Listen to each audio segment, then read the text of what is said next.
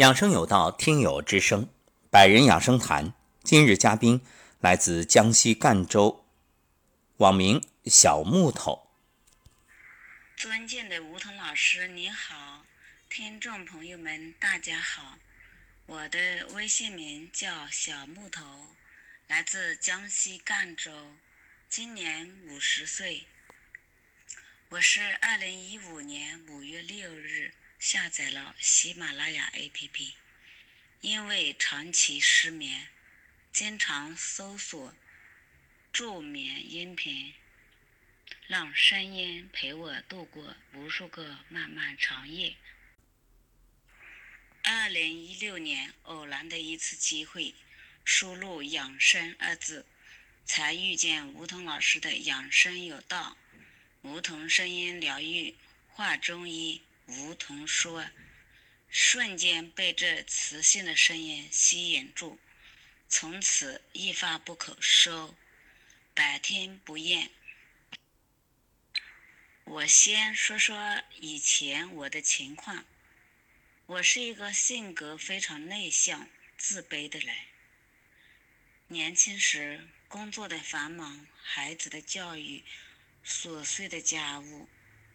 由于思虑过多，情绪压抑，心浮气躁，导致甲亢、乳腺增生、颈椎病与我结缘。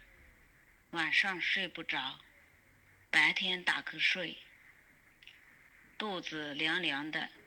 夏天一吹空调就拉肚子，冬天睡觉时还要把额头盖住。舌苔也经常是厚腻的，还缺苔。去体检，什么也正常。去开药，医生说药是苦的。我从话语里听出来了，别人以为我神经病。曾在二零一零年下决心调好自己的身体。服过的中药不少于一百副，可是仍然不见什么成效。有时候觉得活着也没有多大意思，因为没有几天舒服。以前做什么事情总是左顾右盼，想得多，做得少，给自己设限。听节目几年。改变最大的是心态，找到了自信。所以，二零一零年、二零一七年初，我毫不犹豫报了名，考到驾照，敢于面对各种考试。二零一五年，曾经进入一个交友群，就是焦虑的焦。慢慢的发现不对，为什么要给自己下结论自己有病呢？所以果断退出。如今订阅养生有道栏目四年多了，梧桐老师每天三档节目，一天不落，君子一言，驷马难追，收获了众多粉丝。订阅人数从二零一九年五月的五万上升到现在的二十一万，人气爆棚，影响了无数个人，改变了无数个家庭的命运。每天最开心、最期待的事就是天黑了能听声音疗愈，在不知不觉中沉沉进入梦乡，天亮了。能听晨晨光新语，在温暖、自信、和美的声音里，开启余生最年轻的一天。在午休时，打开《话中医》，梧桐说，听老师从中医角度通俗讲解养生防病知识。最值得庆幸的是，二零二零年三月一日，我正式进入。千聊平台的幸福村，因为微信平台只限定五百人。这是一个温暖的、安全的大家庭，群里的伙伴们卧虎藏龙，我们在这里共同学习，共同成长。几次听到小伙伴们的动人的故事，我都哭了。千聊平台非常好，可以回听，不占内存。不限人数，什么时候有空就什么时候听。心灵的空间有限，需要找到成长的方法，也需要找到释放的方式。我们每天在这里一边接收一边释放。接下来就是三月三十一日的两天。四月十三日的七天，四月二十七日的二十八天线上康源馆，在几位老师的真情实感的引领和伙伴们的陪伴下，让我们懂得了养心比养生更重要，教我们学会感恩、包容，如何转念，如何对待人生。丹丹老师说：“世界上那么多美好的东西，你不看，专看那些不好的，专看自己没有的，你这不是自己找罪受吗？”吴桐老师说：“任何一个人都不可能拥有世界上所有的东西。”几句话让我醍醐灌顶，豁然开朗。是啊，我本自具足。我有祖国的护佑，我有还算健康的身体，有班上，有家回，我本是幸福的。为什么要不快乐呢？我相信很多人也有像我一样的困惑：身在福中不知福，最是人间留不住，朱颜辞镜花辞树。人生短暂，年过半百，时不我待。我醒来了，我改变了，发现周围的人也变了。原来恨的人也不不那么恨了，心大了，事就小了。虽然二十八天康源馆的生活很快就结束了，但是有两件事。让我坚持了下来。一是每天站桩、颤抖功、冷水洗鼻子。站桩时，当有杂念想放弃的时候，就想起老师说的话：“你没有时间养生，难道你有时间去医院躺着？”就不会想放弃了。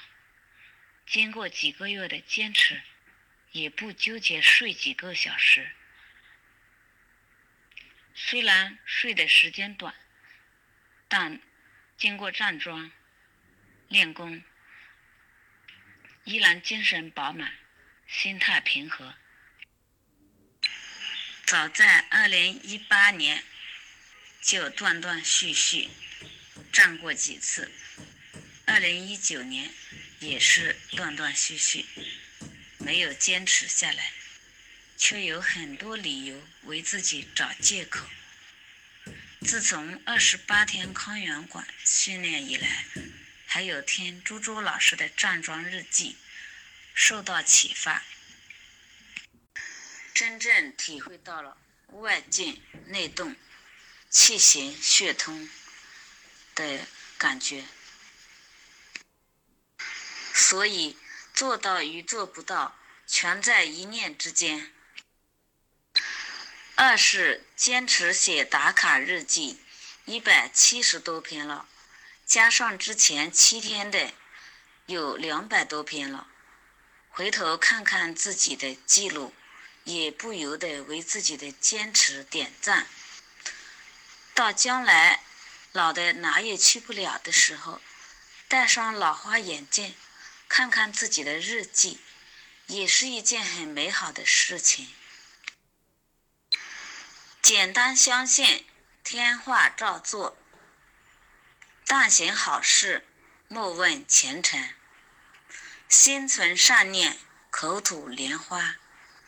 赠人玫瑰，手留余香。与人为善，处处为善。这些话语，时时印在我们脑海里。梧桐老师每天苦口婆心做的节目，犹如久旱的甘霖，滋润着萎黄的草木、焦渴的心灵；又如初春的暖阳，消融着残留的冰雪；又犹如一座灯塔，在人生最迷茫的时候。为我们指明方向。梧桐老师善良大爱的力量，像滚雪球，越滚越大。深深的感恩美好的遇见。再次感谢大爱的梧桐老师，感谢听众朋友们的聆听。我今天的分享就到此结束。感恩小木头的分享。通过小木头的讲述，我有几个感受，也与大家分享一下。首先，第一点就是再一次印证了性格无好坏。你看，小木头说自己很内向，小时候很自卑，但是有没有发现，这种内向恰恰让他思维缜密，言语表达清晰，而且语句很优美。中间的一些对仗啊，特别的工整，这就是内向人的特点，心思细密。当然，外向也有外向的优点，会开朗啊、洒脱呀等等。所以最重要的，我们是所谓知己识人，就是我知道自己的特质，然后扬长避短。你说你想成为世界上最完美的人，这不可能。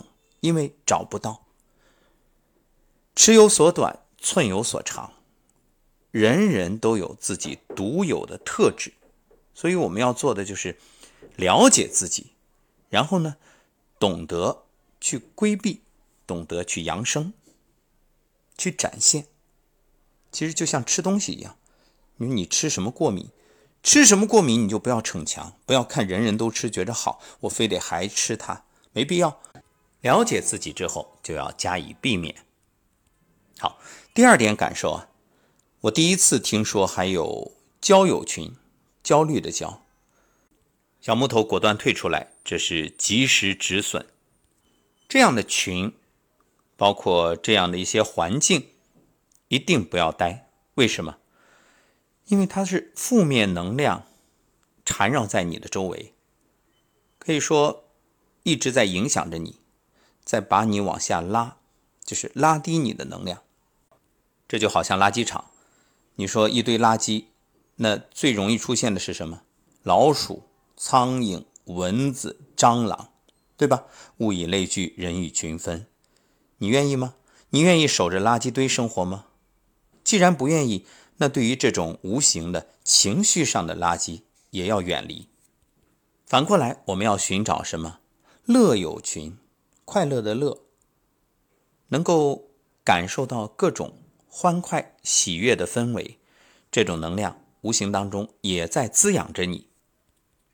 第三点感受，大家有没有听到在录音过程当中的咚咚咚？这不是小木头的录音里面的声音，这是我在录音的时候，楼上的邻居开始装修。那我本来是想换个环境。再安静一点，这当然是常规的选择，保证大家听节目的效果。但一转念，好，这些声音我就录进去就好了。为什么？也是想告诉各位，其实当你的心能够如如不动的时候，你可以在闹市读书，你可以充耳不闻，你可以丝毫不受外界干扰和影响，就是我心古井不波。因为我能在一这样一个中心点，你发现有的人啊，一点就着，什么呢？就旁边有一点杂音，或者别人说话呀什么的，对他有稍微一点点的干扰，就怒不可遏，大发雷霆。其实这也是自我身心不平衡的表现。有没有发现有一种人特别脆弱？就是说者无心，听者有意。别人哪句话稍不留神，可能就会得罪他，就会戳痛他的心事，让他要么变得郁郁寡欢、缄默不语，要么就是暴跳如雷。所以这两种极端的反应都说明一点，就是这个心啊，我们形容叫玻璃心。那怎么修炼自己？你就要学着让自己在风浪中。